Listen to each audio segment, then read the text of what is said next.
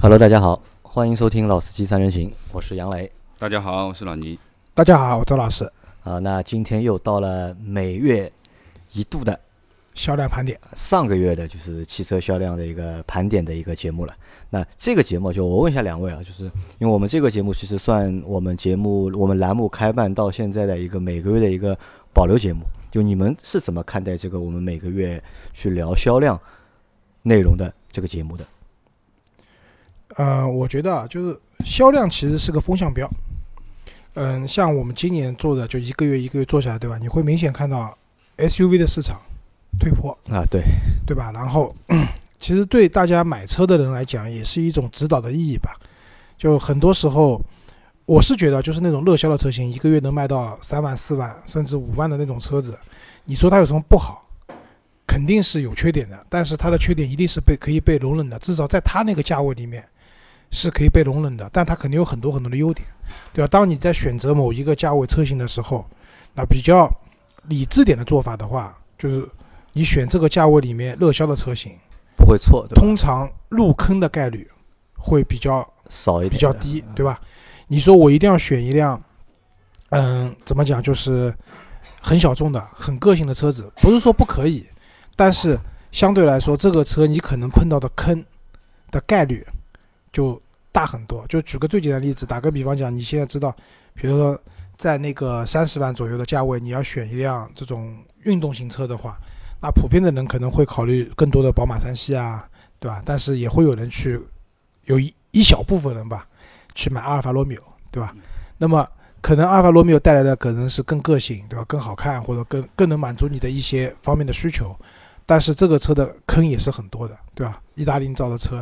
质量的稳定性，那个存在一定的问题，对吧？然后坏了以后等配件等死你，都是问题。所以我觉得销量更多的是给大家一个指导意见，你在选择车型的时候，会让你更放心一点。我觉得。那老倪觉得呢？呃，我觉得我们每个月都在做这个销量排行啊，其实很多的这个车型基本上。呃，变动的这个名次不会特别的大，啊，就有些长期在前三位，对吧？对，那么但是也有特别的情况，比如说这辆车一下子从后面几位直加直接能够到前面去，那肯定是有什么事情发生了，对不对？它不可能有这么大的变化。那么另外一个呢，其实我们也在去关注一些，包括前几期我们在聊的节目里面聊了很多新车啊，包括探戈啊等等。其实我们也可以通过销量的排行。看到一辆新车上来以后，它对于市场的接受度，对不对？市场对它的接受度，对对对，市场对它的接受度，消费者如何去去肯定它？因为最终还是买单，对不对？来说明这个问题嘛，对吧？好，那就是。我们的节目啊，就是关于销量的节目，就是其实我们几位主持人啊，都他们做的有时候会觉得有一点点的枯燥。那这个枯燥，我觉得是这样，可能是因为我们每天看这个东西，可能看多了就觉觉得会有点枯燥。但是对广大的就是我们的听友来说，其实他们可能就是平时不会特地的去查一些数字啊，看一些数据，都是通过一些节目或者是一些文章去了解这个就是销量的排行的一个情况。那所以我觉得对我们的用户来说，这个节目还对他们来说还是蛮有。蛮有吸引力的，或者算一个就是我对于我们节目来说算一个特色的一个内容，好，那我们老样子啊，就是开始今天的节目。那还是每期节目都是我来先说，就是汽车的一个轿车的一个销量的排行。那在二零一八年的九月份的销量排行，轿车的排行情况是排在第一名的是大众的朗逸，是卖了四万四千五百七十九台，第二名日产轩逸。卖了是四万两千五百二十三台，那这两个车啊，就是常年就是排在第一名和第二名。他们从一月到九月的一个累计的销量都超过了三十万台，那这也是一个非常就是庞大的一个数据。第三名是别克的英朗，就是两万九千七百四十六台，这个也是我们大概有三个月了吧。就没有看到，就是英朗进前十了，对吧？因上个星期、上个月好像进前十了吧？好像没有进，好像回探了，就，对吧？那这个是也是近期就是英朗销量冲的比较高的一个月。那第四名是大众的捷达，两万九千零五十二台；第五名大众的桑塔纳，两万九千零二十六台；第六名丰田的卡罗拉，两万七千四百五十一台；第七名大众的速腾，两万五千零十六台。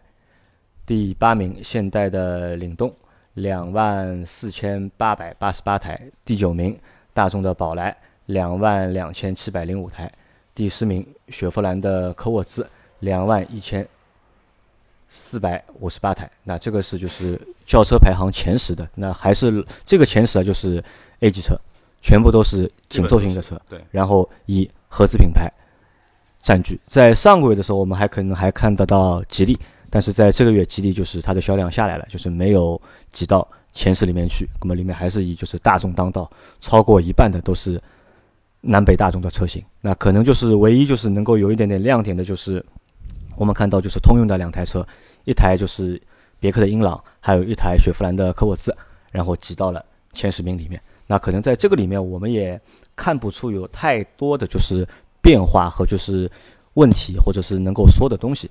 那么来看，就是自主品牌里面就是排名前十的，自主品牌排名第一的是吉利的帝豪，九月份是卖了一万六千八百八十四台，第二名是吉利的帝豪 GR，九月份卖了一万两千五百十五台，第三名吉利的远景一万零两百七十三台，第四名。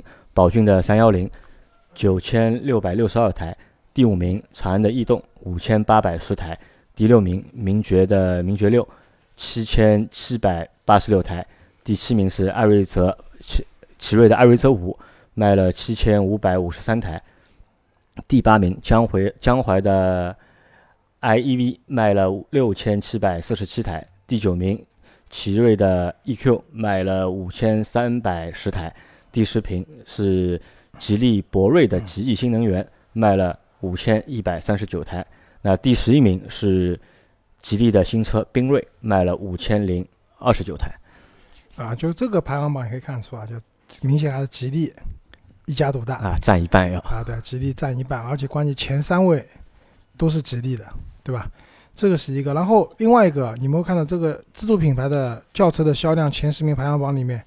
有三台是新能源的车子，对，江淮的 iEV、奇瑞的 eQ，包括那个吉利博越的那个极的新能源，对吧？就是我我觉得这里面可以看到一点门道，什么？就是自主品牌的新能源车啊，在国内还是占据了一定的，就尤其这些车型还占据了一定的地位的销量地位的。嗯嗯，其实我们平时因为在上海嘛。就是我们可以看到新能源的车的概率还是比较高的，对吧？因为牌照的问题，对吧？然后像这些，这里面的江淮的 iEV 和奇瑞的 eQ 都是那个纯电的，嗯，对吧？都纯电的。然后博越的那个博瑞的那个极翼的话是 B 级车，属于插电混动，而且是辆 B 级车。然后这边就是我比较奇怪什么，就是另外两台车，你看啊，就是单月卖六千多、七千、五千多的江淮的 iEV 和奇瑞的 eQ，他们一到九月的累计销量都超过三万台的，但是。吉利的博瑞的 G 一的话，它九月份销量是五千一百三十九台，它一到九月的话只卖了一万台，对吧？一万零十九台，就是一半，一半都不不止，对吧？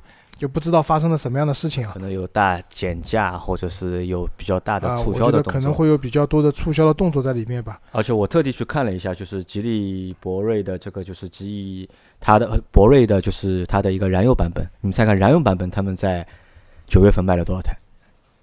嗯，不知道，只有新能源版本的一个零头，一百多台。那其实这个是什么原因啊？我觉得，一个是可能是不是现在厂家在出货，就是产量排产上面，就大量的在排它的那个新能源的车子。可能因为之前那个吉利的博瑞的话，我们去看过嘛，对吧？有去试驾燃油版的车型也不至于只卖一百多台的。那可能这里面销量呢有一个厂家在调整产能的关系。那另外一个的话。我们之前可能也讲过嘛，可能有些小伙伴就有些吉利的粉丝就说我们，对吧？那但是事实上是这样的，因为对于博瑞的燃油版来讲的话，其实它的价格已经够到了和那些合资品牌，比如说帕萨特啊这样车型的入门级版本差不多价格了。那相对来说，我去买你这辆车的理由真的不是很充分，对吧？但是回过头来，你因为插电混动嘛，那别的这些车型可能都没有。对，还是还送牌照啊？对，那么。在这样的情况下，插电混动的销量要高于它的燃油版的销量，就正常了。就呃，其实也不正常，也不正常。一般的车子，你看领克的话，零一也是吉利下面的，对吧？领克零一的销量绝对是超过它的插电，就是燃油版的销量是远远超过它插电混动版的销量的，对吧？可能在这个车上比较特殊吧。啊，那然后我们看到了，就是第十一位的是吉利的缤瑞，对吧？是一辆新的就是 A 级小车，因为这个车我们在之前也说过，就是造型让我们眼前一亮。那它在九月份上市时候，它就卖了五千多台。啊，其实最近自主品牌造型眼前一亮的车蛮多的，这个吉利的缤缤越缤瑞，对吧？然后那个我前两天在路上看到那个比亚迪新的秦唐啊，新的唐啊，新的秦还没见过，唐见过了。就唐，当时我乍一眼屁股看过去，我以为是辆林肯，啊，开近一看发现啊是绿牌的嘛，林肯肯定没有绿牌的车，啊，这是是辆唐。就是我们现在很多自自主品牌，其实通过不管是请更高级的设计师也好，或者说自己的设计团队，就是能力上提升也好，就现在的很多国产的车型，其实外观是越做越漂亮了，对吧？很少有就是可以吐槽的点。要比上一代的车型或者以前的车型要少很多，这个也是我们自主品牌的造车的一个很大的进步，我觉得。好，那我们移到下一个榜单，下一个榜单是合资品牌的前十位，那这个我就不读了。那合资榜品牌的前十位，就是其实和一个总榜前十位是一样的啊，一模一样，没有什么变化。那我这里面没有 B 级车这次对吧？对的，有 B 级车在下面，因为 B 级车它挤不到销量的前十嘛。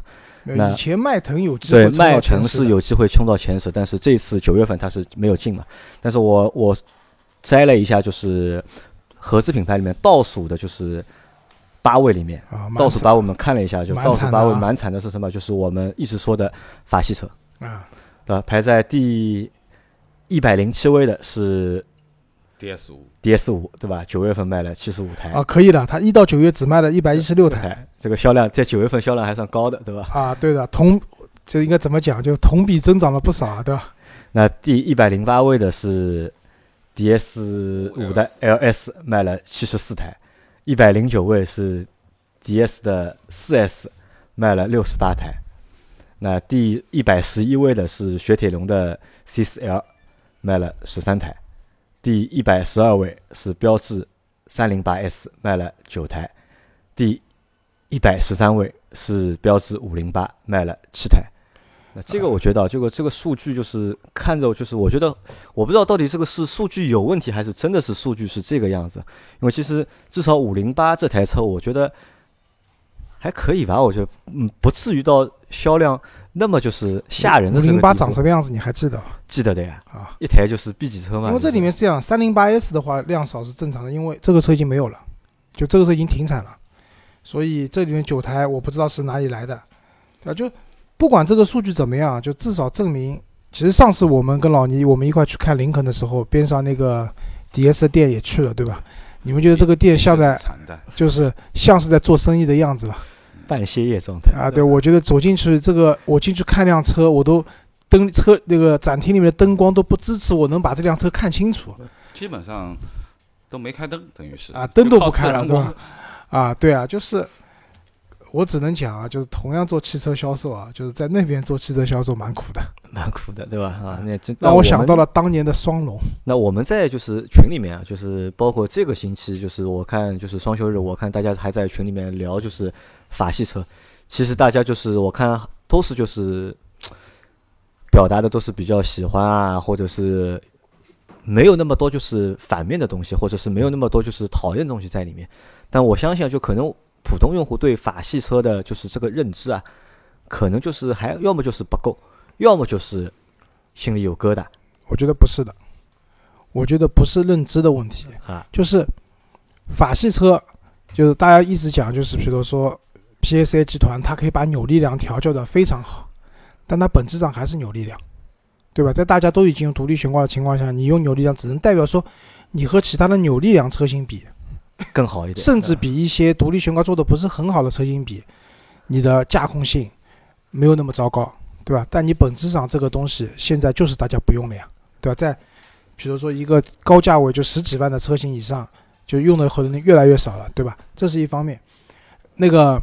像法系车在中国最火的时候，其实就当年卖标致三零七那个年代，对吧？三零七可能是上海，就当初上上海牌照的一个分水岭，就买到三零七这个水平了，基本上愿意多花个几万块钱上块沪牌了，对吧？买像我当时买的车几万块钱的，我去上块杭州牌照，对吧？就是那个时候是最火的一个年代，但是那个时候三零七可以卖得好的很重要的原因，并不是因为法系车大家有情怀，而是因为在那个价位里面，它的配置要比同价位的车型丰富。比如说什么空，当年的来讲什么自动空调，对吧？ESP，然后什么天窗，在同价位的很多车型上都看不到这些东西的，哎，在他车上有了。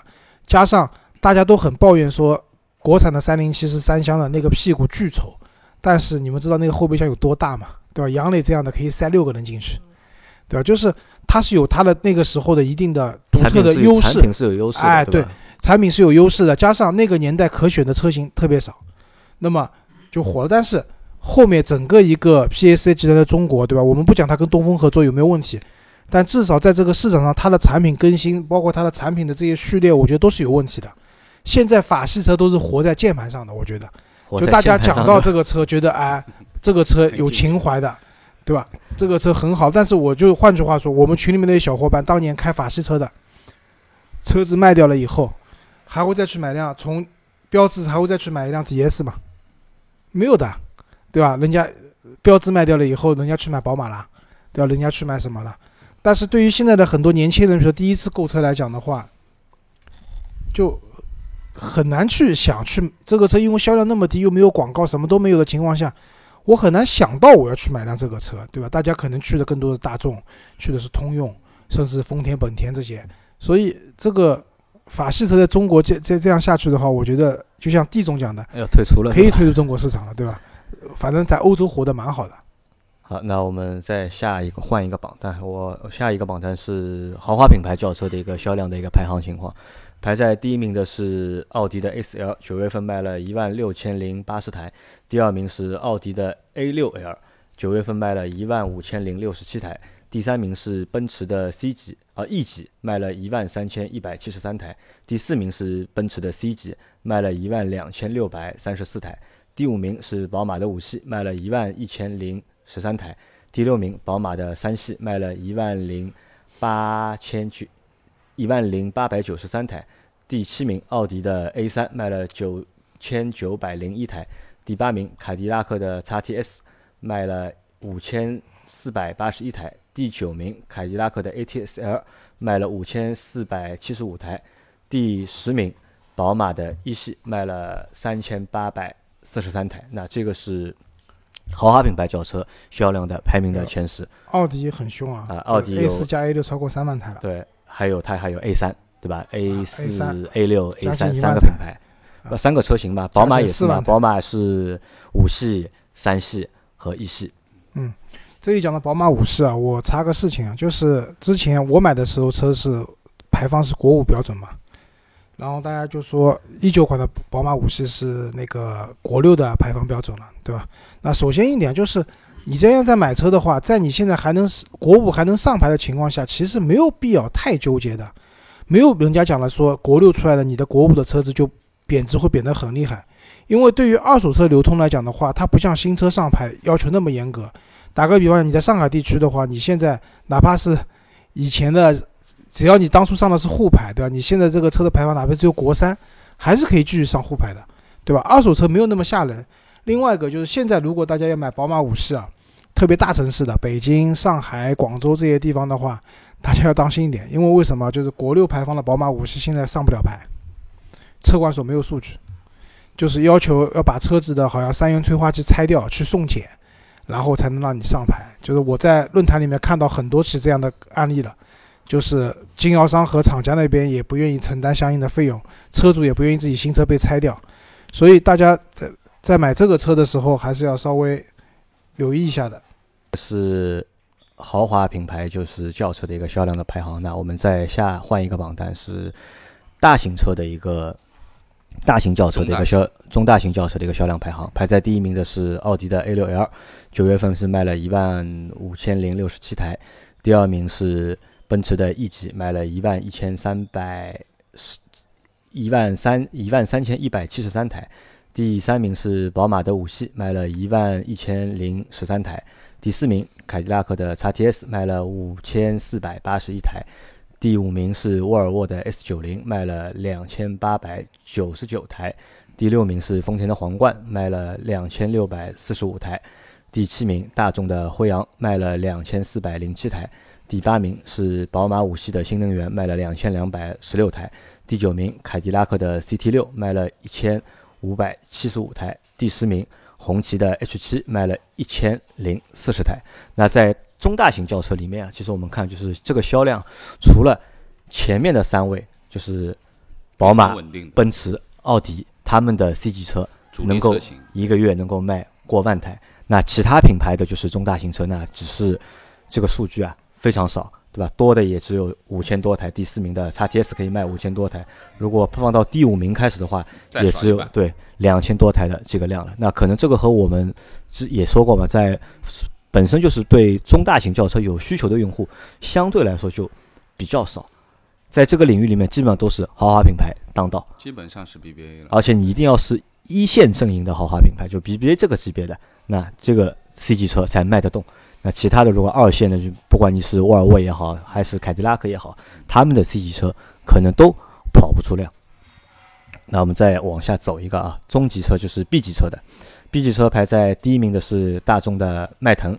那前面在前十名就是总榜里面没有看到的迈腾，它九月份是卖了一万九千两百八十七台，第二名是本田的雅阁，卖了一万八千五百九十八台，第三名是奥迪的 A4L，卖了一万六千零八十台，第四名大众的帕萨特卖了一万五千八百十台，第五名丰田的凯美瑞卖了一万四千六百二十八台，第六名雪佛兰的迈锐宝卖了一万三千零九十三台，第七名奔驰的 C 级卖了一万两千六百三十四台，第八名宝马三系卖了一万零八百九十三台，第九名别克的君威卖了一万零十一台，第十名日产的天籁卖了九千四百零一台。那到 B 级车里面，我们看就是普通的合资品牌和就是豪华的合资品牌，那都有了。但是排在前面的还是那些就是普通的合资品牌，因为他们的可能他们价格啊更能够让用户接受。啊，对的，就是国内我觉得啊，就是买到中型 B 级车的话，其实大部分人的预算可能在二十万二十上下万左右嘛，啊，对吧？那么所以像迈腾啊、雅阁啊、帕萨特啊、凯美瑞啊这些车子的话，更符合这个区间。然后这里面唯一卖的比较好的就是和就是排在前三位里面的是奥迪的 A 四卖到一万六，但这个量也是偏大的，因为前几个月我们做的话，A 四的量基本上也在一万台上下万出头一点啊。啊，对的，所以嗯、可能九月份我们讲金九银十，对吧？我刚就是想说，奥迪在九月份就是发力了，对吧？因为我前面就是做节目之前，我还看了一下，就是奥迪目前的一个就是优惠的力度啊，就是在网上就能够查到，就是优惠九千啊九万，就是 A 四 L 的这个车型啊，优惠九万，就是这个很厉害起，对吧？那这个其实对于一台三十多万的车来说，你优惠九万的话，那其实这个优惠还蛮厉害的啊。对，但是大家也认啊，你想，我们之前也说过，像凯迪拉克的 ATS-L，现在优惠完了以后，最低配的车型，入门级车型多少钱？二十万，对，二十万可能都不到了，但是它也没有挤到销量榜哎很前面前十挤不进嘛啊，。对啊，说明奥迪在我们国内的这个认知度啊，就是很高。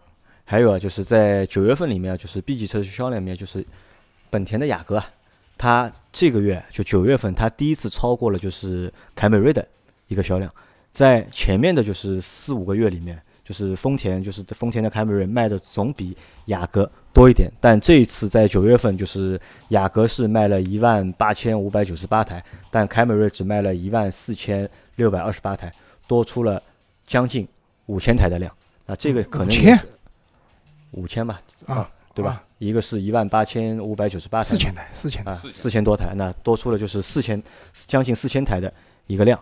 那可能这个也是就是这两个，他们两个算应该算是就是永远的竞争对手吧。就是在中国市场的话，雅阁和凯美瑞永远是一个就是竞争对手的存在，就像迈腾和帕萨特有差不多的这种就是感觉在里面。那可能就是雅阁目前就是它开始发力了。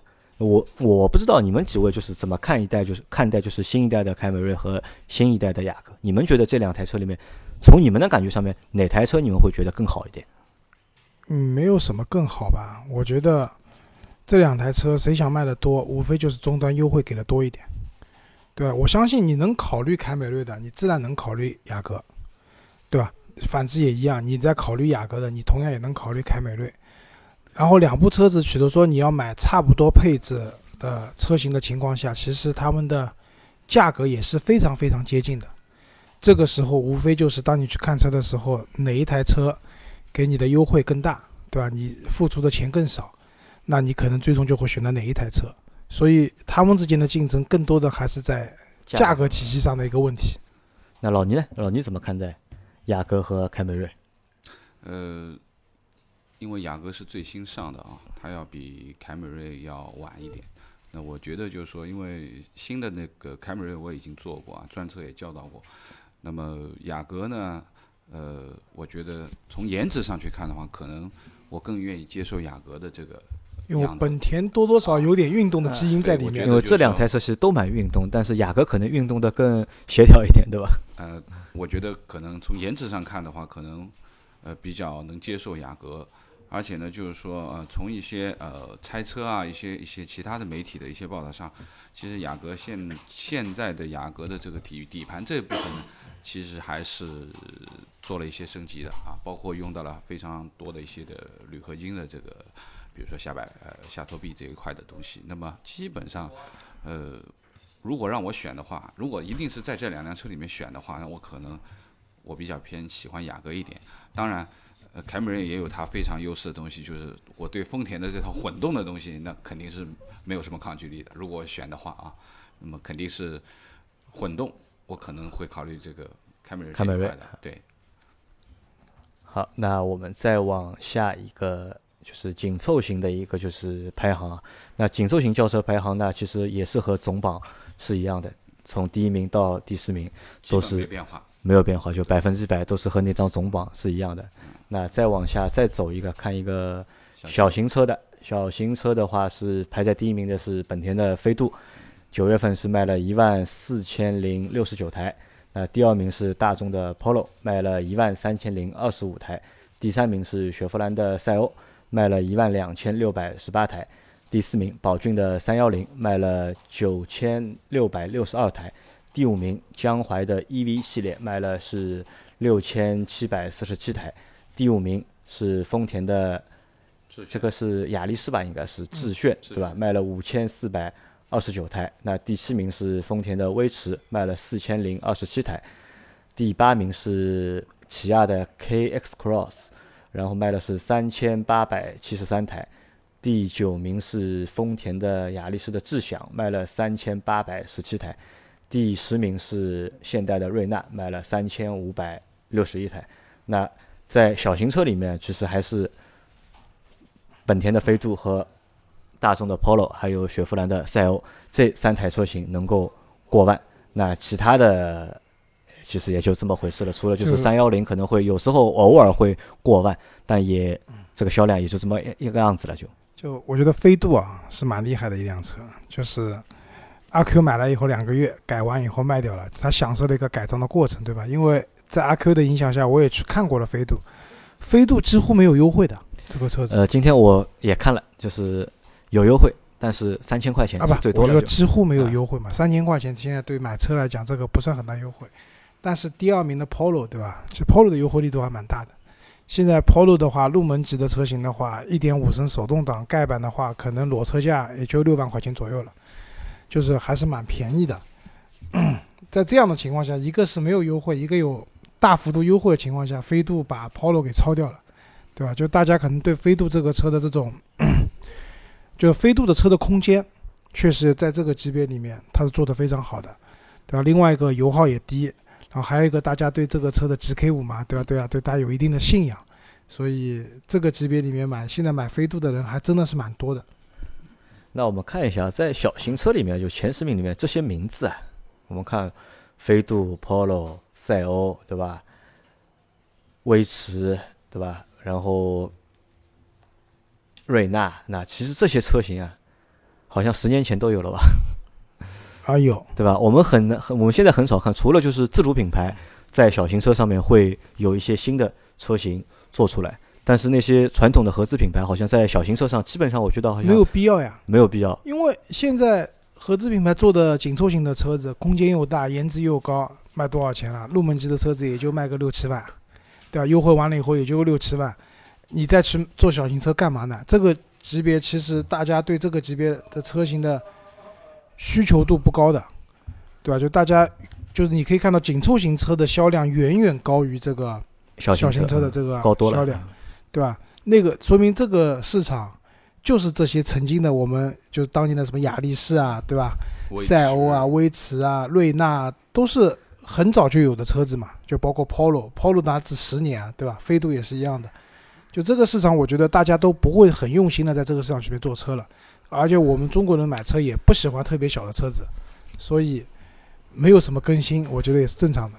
那我们回想一下，就是我们在当初我们买第一台车的时候啊，可能我们当初老周你买车时候和我在买车时候，我们可能就是当初的备选里面，可能都是在这些车里面，啊，对啊，对吧因？为那个时候车很贵嘛，因为那个时候车贵，对那个时候 Polo 卖多少钱？Polo 最便宜的车都要过十万，对吧？就是一点四手动挡乞丐版，对吧？都要过时嘛。但那个时候不一样，那个时候的 Polo 你拿出来很厉害的，就前后碟刹，对吧？引擎盖是液压支撑的，嗯就精真正的精品小车嘛，对吧？是的，那个时候我有个我一直讲过啊，对我那个时候我一直讲，我有个大学同学啊，不不，高中同学，大学毕业以后家里面给他买一台 Polo，那个时候一台车落地要十四万了，我第一台车落地才七万多块，对吧？所以那个年代你可以选的车很少，那个时候如果像我，在我零五年买第一辆车的时候，那个时候你想买紧凑型车的话，还真的不多。那标致三零七是个选择，那个年代，对，除了标致三零七以外，可能你能买的就是类似于什么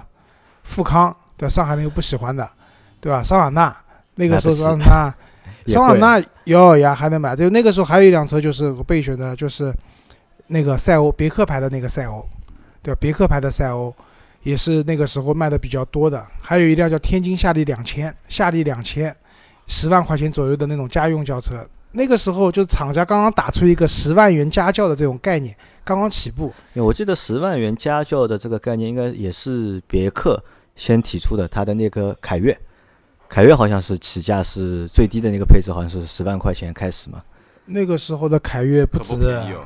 十万块买不到凯越的，啊，那个时候凯越都要卖十四五万了，至少四五万。啊。啊，对的，所以基本上我们能买的车子，在那个年代只能从这里面挑，对吧？还有很多车子现在已经没有了，比如说周老师的那辆派利奥，对吧？菲亚特派利奥，车也没有了，那厂也没有了，对吧？现在变成广汽菲亚特，以前是南京菲亚特。